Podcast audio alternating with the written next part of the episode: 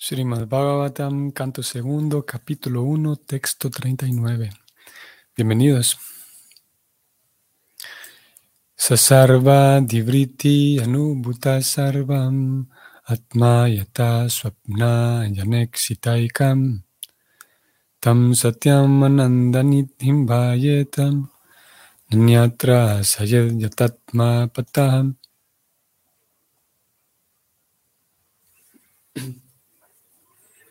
La traducción es la siguiente. Uno debe concentrar la mente en la suprema personalidad de Dios, quien es el único que se distribuye en muchísimas manifestaciones, tal como las personas ordinarias crean miles de manifestaciones cuando sueñan. Uno debe concentrar la mente en Él la única y supremamente bienaventurada verdad absoluta. De lo contrario, uno se desencaminará y provocará su propia degradación.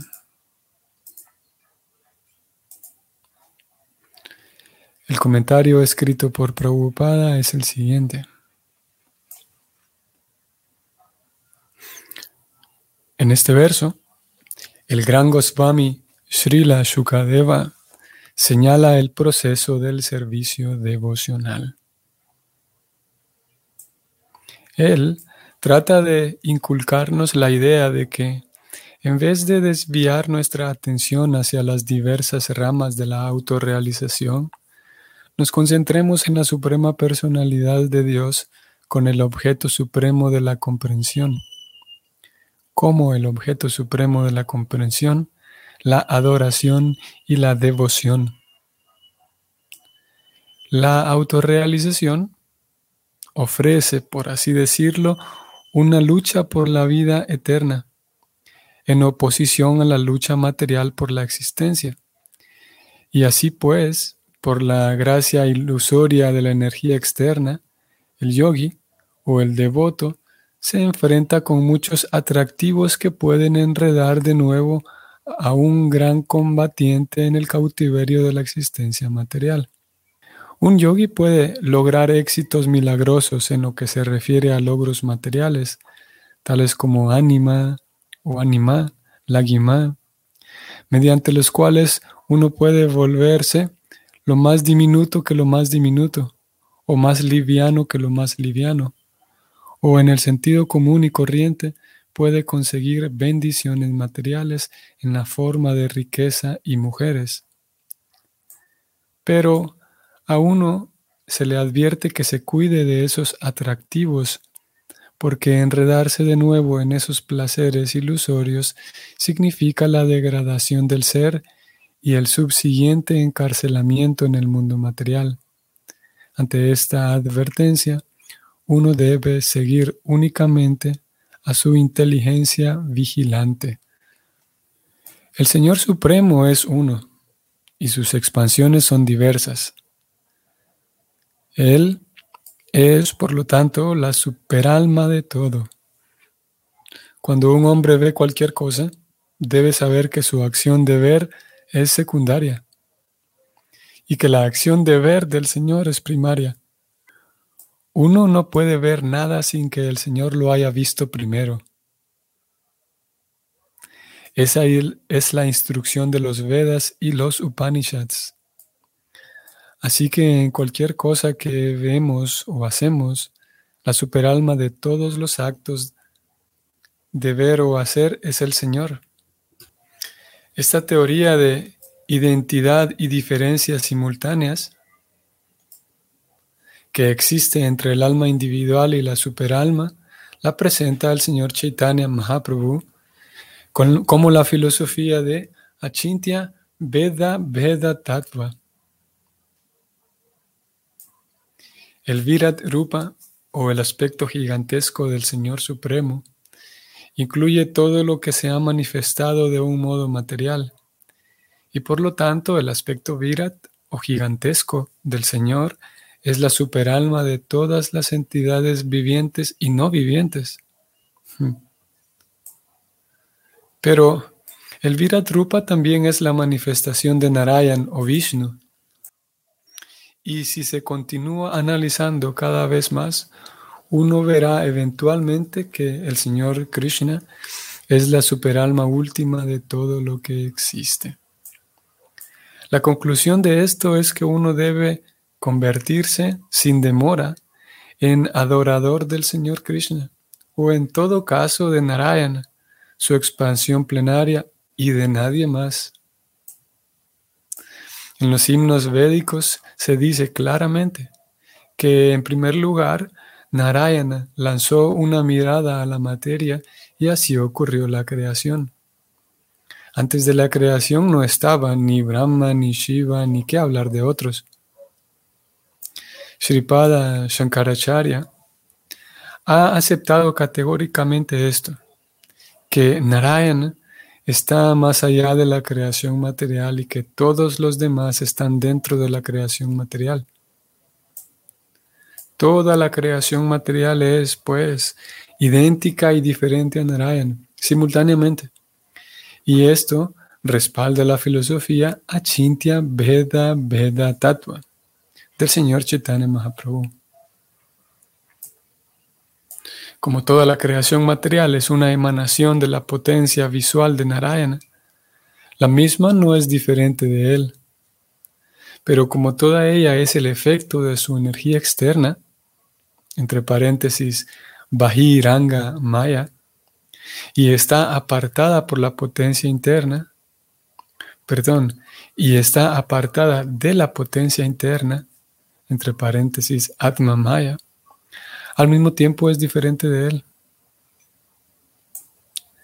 En este verso se da un ejemplo muy bueno, el del hombre que sueña.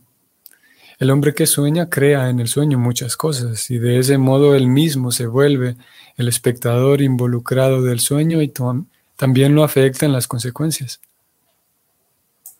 Esta creación material también es precisamente algo que el Señor crea en el sueño, pero como Él es la trascendental superalma, ni se enreda ni se ve afectado por las reacciones de esa creación de ensueño. Él siempre se halla en su posición trascendental, pero en esencia Él lo es todo, y nada se encuentra aparte de Él. Como parte de Él que somos, debemos entonces concentrarnos solo en Él, sin desviación. De lo contrario, es seguro que las potencias de la creación material nos vencerán. Esto se confirma en la Bhagavad Gita 9.7 de la siguiente manera.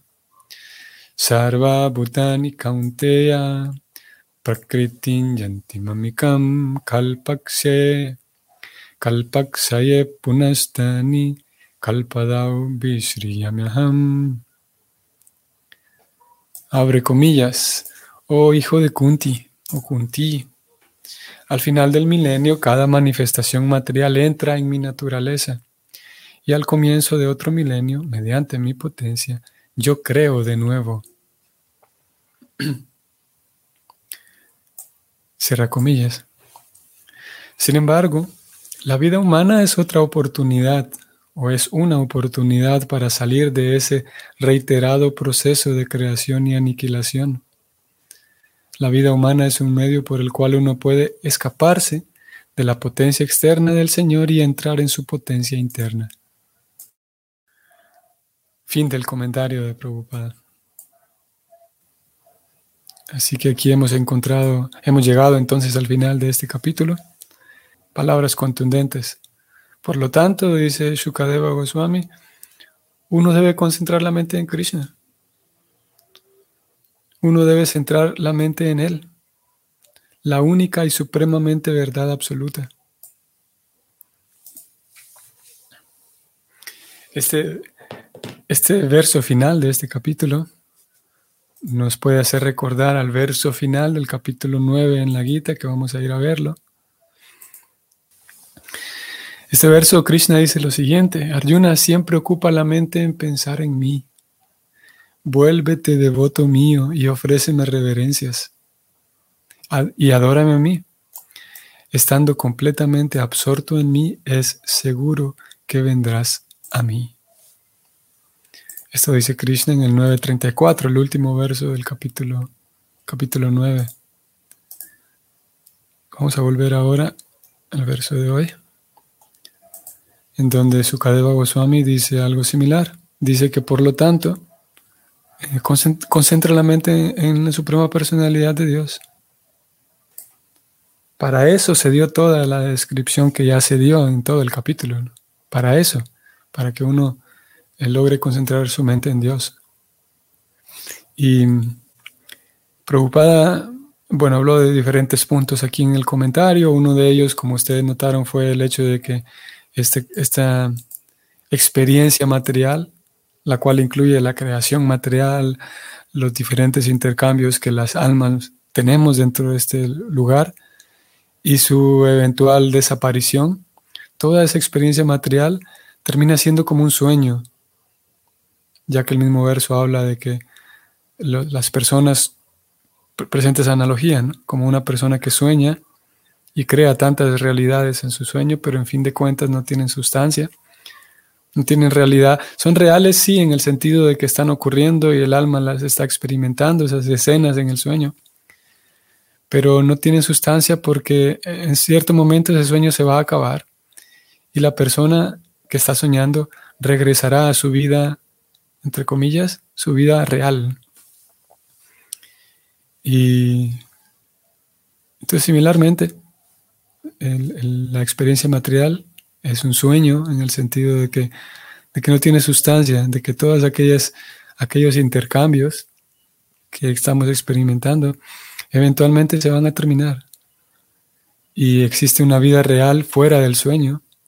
Y esa vida real es la vida de conciencia de Krishna, la vida en la cual el alma está completamente entregada a Dios, en una relación directa con Dios, en una relación irrepetible con Dios. Ninguna alma puede reemplazar a otra. Y en una relación eterna eh, completamente feliz, satisfactoria con Dios. Ese sueño, nosotros estamos dentro de esta energía material, eh, que es energía externa de Krishna. Y a pesar de ser un sueño, la vida nos exige que, nos, que la tomemos muy en serio. Porque alguien podría decir, bueno, esto es solamente un sueño, entonces yo simplemente no voy a hacer nada. Y eso estaría bien en realidad. Eso en un sentido es, la etapa a la que llegan los, los renunciantes completos, a que como es, una, como es un sueño, entonces ellos se desentienden de todo lo que tiene que ver con la vida ordinaria y se dedican a meditar justamente a lo que, lo que aquí se recomendó en este verso. Los renunciantes se dedican a concentrar la mente en la suprema personalidad de Dios. Y así de esa manera salen del sueño a pesar de seguir viviendo aquí. Las escrituras hablan de que el alma condicionada acepta dos cosas. Una es upadis y la otra es anartas. Upadis significa roles y designaciones temporales, son circunstanciales, como el rol de ser un ingeniero, ser un estudiante, ser un ama de casa, ser un padre, ser un médico. Todos esos son roles circunstanciales, son upadis, la pobre almita gasta toda su energía, todos sus recursos, todo su tiempo en el universo de los médicos y olvida que ella tiene una realidad diferente. Antes de ser médico, ella ya era otra cosa. No nació siendo médico, no nació siendo todos esos roles. Y eso se llaman upadis. Y lo segundo, bueno, y por otro lado, uno también se la pasa aspirando a conseguir roles, aspirando a ser un, el presidente de esto, aspirando a ser el líder de aquí, aspirando a adquirir otros roles, pensando que eso me va. La pobre almita nuevamente se imagina que si yo puedo conseguir más upadis, voy a estar más feliz. Si, puedo conseguir más upadis, pues más designaciones temporales, voy a estar feliz. Y lo otro, aparte de los upadis, eran los anartas. Anartas son cosas indeseables que, que nos alejan, que nos distancian de la verdadera felicidad. Y esos anartas están muy vinculados con los upadis. Los, las designaciones falsas, falsas pueden traer a nosotros, eh, pueden generar en nosotros eh, cosas indeseables Y esas cosas indeseables pueden ser objetos a los cuales nos apegamos, pueden ser ideas a las cuales nos apegamos, pueden ser anhelos que en fin de cuentas son anartas porque nos distancian de la vida real, nos distancian de la vida del bien, del bien máximo que todos buscamos. Pueden ser filosofías también, puede ser una narta, un cierto tipo de filosofía que me distancia de mi bien máximo, de mi bien último.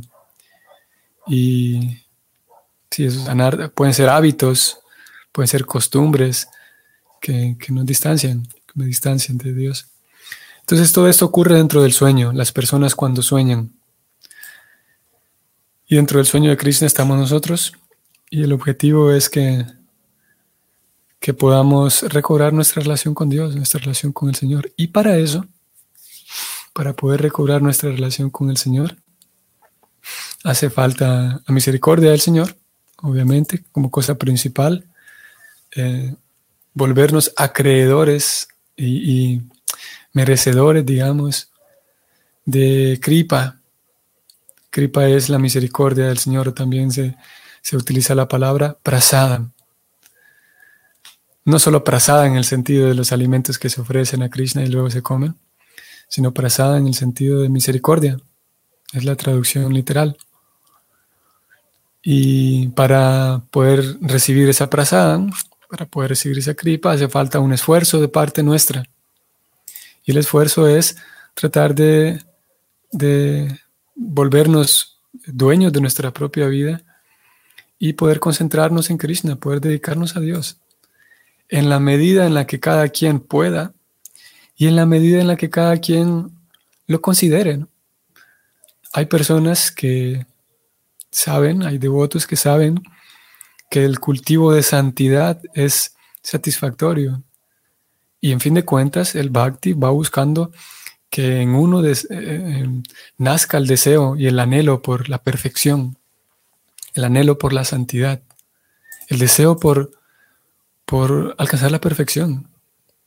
El, que es lo mismo, alcanzar la perfección es lo mismo que alcanzar la pureza, es lo mismo que alcanzar la santidad, estamos hablando de la misma cosa.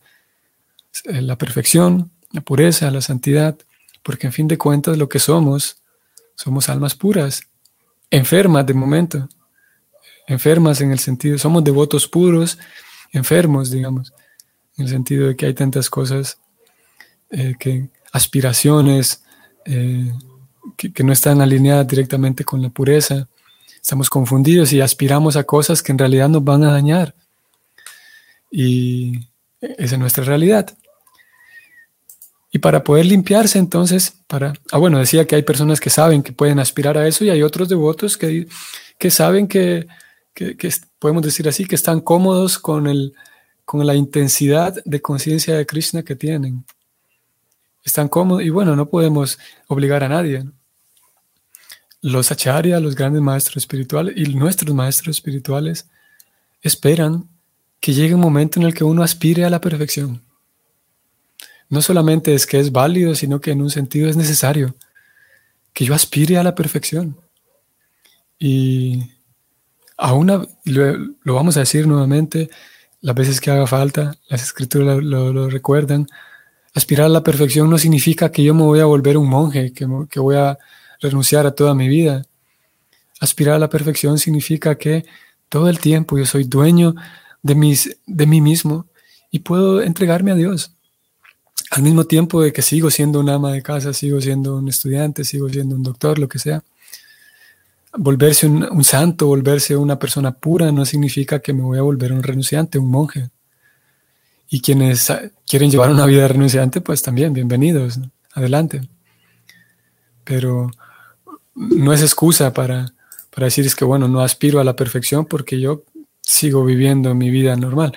No, es que lo hemos leído tantas veces preocupada dice, no hace falta abandonar la vida de uno, lo que hace falta es abandonar las cosas distorsionadas que me alejan de Dios, las aspiraciones distorsionadas, hace falta abandonar cosas como el resentimiento, como la ira, eso sí hace falta abandonarlo, los deseos que, en fin de cuentas me son nocivos, eso sí, pero abandonar sus actividades, abandonar su vida, no, no hace falta. Pero para hacer eso entonces se requiere algo que aquí se mencionó en el verso en sánscrito, se menciona. Preocupada cuando aporta la traducción de, la, de cada palabra, lo traduce de manera muy interesante, ustedes lo van a ver. El verso dice que Sasarva Dibriti Anudbuta Sarva. Sarva Dibriti, esta palabra.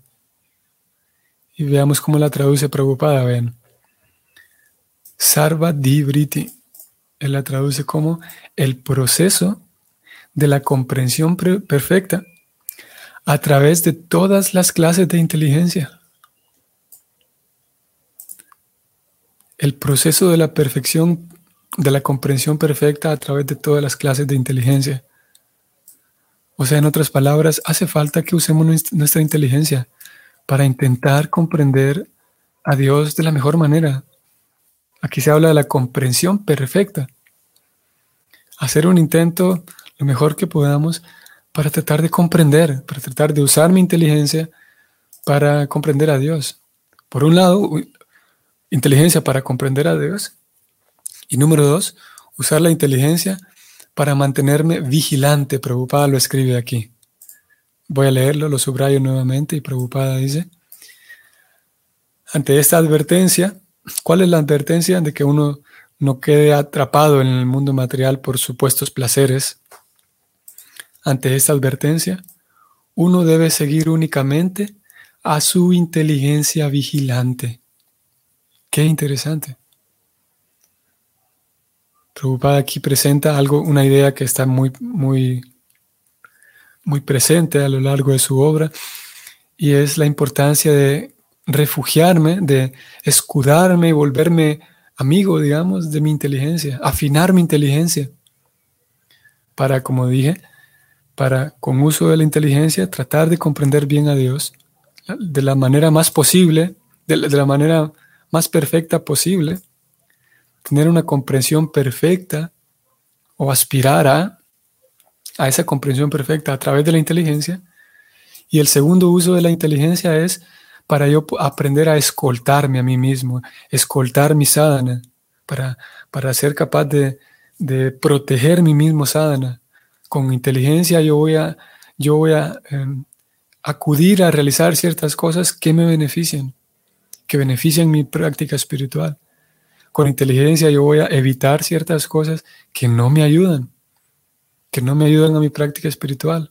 Y a veces son cosas que incluso cierto grupo de devotos realiza cierta actividad y por ser devotos parece ser que es válida, pero yo puedo aprender usando la inteligencia de que tal actividad, a pesar de que algunos devotos la están realizando, no me beneficia, no voy a caer en eso.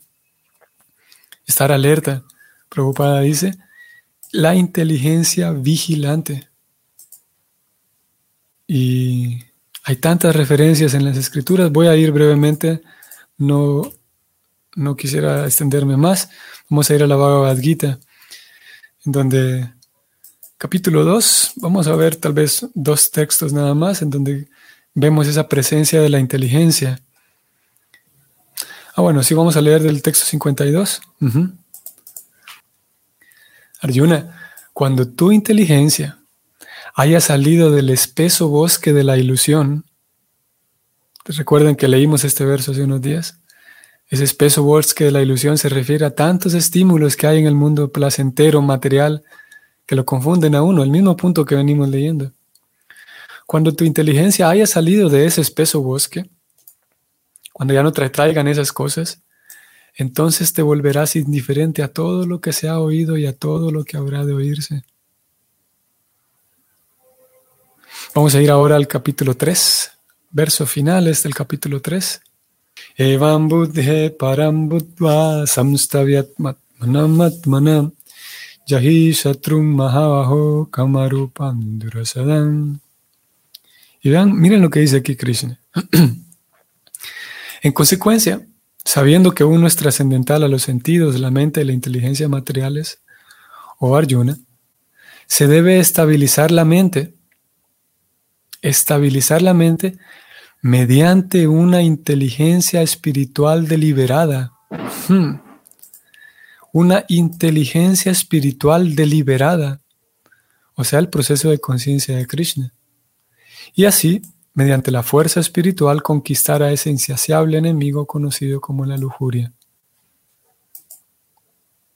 Krishna dice que la fuerza espiritual viene, en este verso, cuando, cuando uno logra estabilizar la mente. Y para estabilizar la mente lo que hay que hacer es tener una inteligencia espiritual deliberada, o sea, muy precavido, con mucha atención, muy vigilante, como Prabhupada dijo en el verso de hoy. Una inteligencia despierta, atento. Hay que, para eso hace falta constantemente afilar la inteligencia, nutrir la inteligencia, para que al momento de tomar ciertas decisiones, para que al momento de yo acudir a consumir algo, yo lo haga con inteligencia para que al momento en el que yo vaya a rechazar algo, lo haga con inteligencia. Y esos momentos en los que se requiere inteligencia para decidir, mi inteligencia esté afinada, ¿sí? para que el, golpe sea, ¡pum!, certero. Una inteligencia afinada y también, en fin de cuentas, deliberada. Hay que prestarle atención a lo que hago. Por último, leemos aquí en 10 días de la Gita también. Tesham Satata Yuktanam Bhayatam Pritipurvakam Dadami Buddhi Yanamam Upayantite.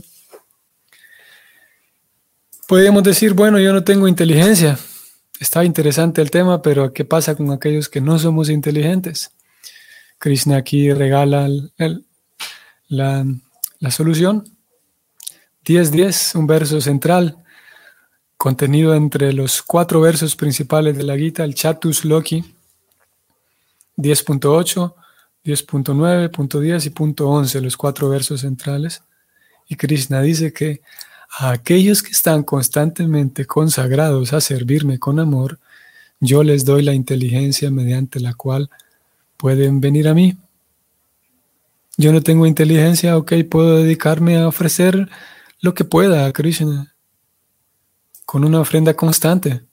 Esto no es un asunto de que de dos veces y ya, dos veces por mes y ya, sino que si uno con constancia se mantiene eh, ofreciendo eh, su devoción a Krishna, Él promete que yo les doy la inteligencia mediante la cual pueden venir a mí. Y bueno, hay muchas más referencias en relación a la inteligencia, pero por hoy nos quedamos con eso le damos cierre a este verso, a este capítulo, eh, concluyendo eso, que hace falta usar nuestra inteligencia deliberada para tratar de comprender a Krishna y hace falta usar nuestra inteligencia vigilante para escoltar y proteger nuestro propio sadhana, para proteger nuestra propia plantita del bhakti, como dicen las escrituras, y de esa manera estaremos más felices nuestros pasos, nuestro progreso será más sólido y más palpable, más es una experiencia real que cada quien tendrá que ver internamente, tendrá que determinar internamente, pero la experiencia es vívida, es uno puede percibirlo sin lugar a dudas. Muy bien. Entonces terminamos aquí. Nos vemos mañana, si el Señor lo permite. Comenzamos entonces el siguiente capítulo. Vamos a dar un breve adelanto. El capítulo 2 que mañana leeremos se titula El Señor que está en el corazón. Fantástico, ¿no? Si ya leímos en el capítulo 1 que Dios está en todos lados, aquí se va a leer entonces cómo es que ese Señor está en el corazón. Que tengan entonces un bonito día. Saludos a todos, queridos Vaishnavas. Hare Krishna.